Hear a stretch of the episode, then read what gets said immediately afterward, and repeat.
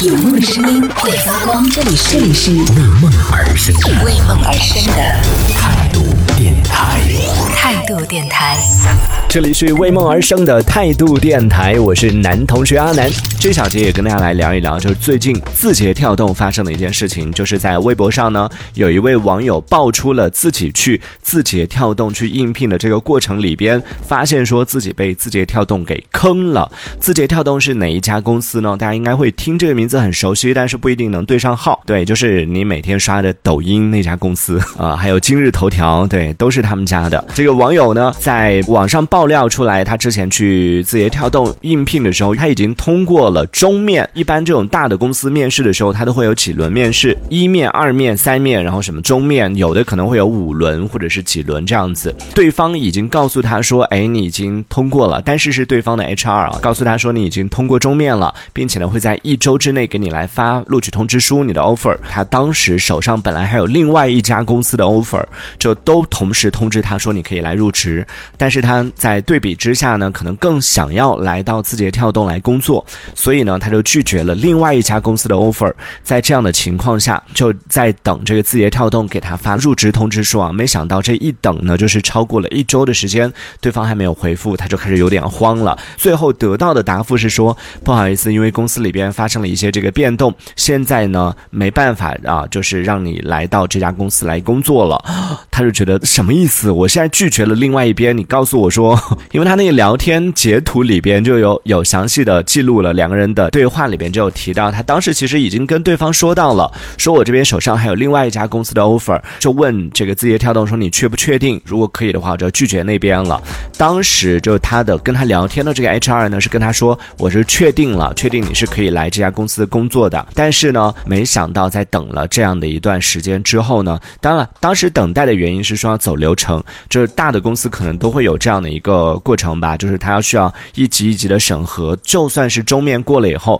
他要发这个入职 offer，可能也是需要一级一级的审批，最后下来之后呢才能够给到你。所以在走流程的这个过程里边，就基本上已经确定了，走流程其实也就是一个形式，大家一级一级的确认一下，签个字什么的，可能就可以下来了。但是没想到，就是在这样的一个平时都没什么问题的这个过程里边出了问题。最关键的是，HR 已经跟他答应说是可以确定了，你是已经通过了终面了，然后这个 offer 下来之后呢，就可以入职了。所以他也是觉得比较生气的，在啊网上，在微博上也是曝光出来了自己的这个经历。但没想到曝光出来之后呢，竟然引起了很多朋友的一些共鸣，就很多朋友表示说自己也有过类似的经历，甚至就是同一家公司就在字节，然后里边就有这个网友就出来说了，其实那为什么会有这样的情况呢？是因为大的这些互联网公公司它都是这样的操作吧？就字节跳动它的这个招聘这一块儿，就人力资源这一块儿呢，它是外包公司的，就是负责招人的不是他们字节跳动自己来进行招人，而是外包给了一个专门的专职的猎头或者说人力资源的管理公司来做这件事情的，所以才会出现这样的问题。这个问题其实某种程度上来说也不全是字节跳动的问题啊。湖南说恶意竞争人才，其实口头承诺没有法律效应，对口头承诺是没有什么效应，但关键是现在法律上是认那个微信的聊天，其实也是可以作为证据的，只是说它确实是不能作为入职的这种证明，但是对方有这样的一个文字的这种承诺的话呢，也造成了一些损失吧。对于他来说，这个还真不知道。我觉得这个可以咨询一下法律人士啊。我觉得他现在可以去索取的，不是索取公司给他的这个赔偿，而是可以去找那个，可以去起诉那个 HR。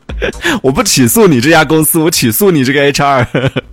你骗我，也算是一种骗了吧？首先，你的这个位置，你是代表的是你的公司，你是在这个公司上班的。我当时是跟你对接的，然后就在这样的情况下，应该是需要负一定的责任吧？公司不需要负责，这个 HR 我觉得应该要负责的。现在 HR 行业真的是鱼龙混杂，什么样的人都有。这一小节我们暂时先聊到这里。喜欢我们节目的朋友，别忘了订阅、关注，在评论区里给我们留言，还有。即会被主播翻牌，在节目当中进行播出，也期待看到你的消息。这里是为梦而生的态度电台，我是男同学阿南，我们下次接着聊。哦，态度电台。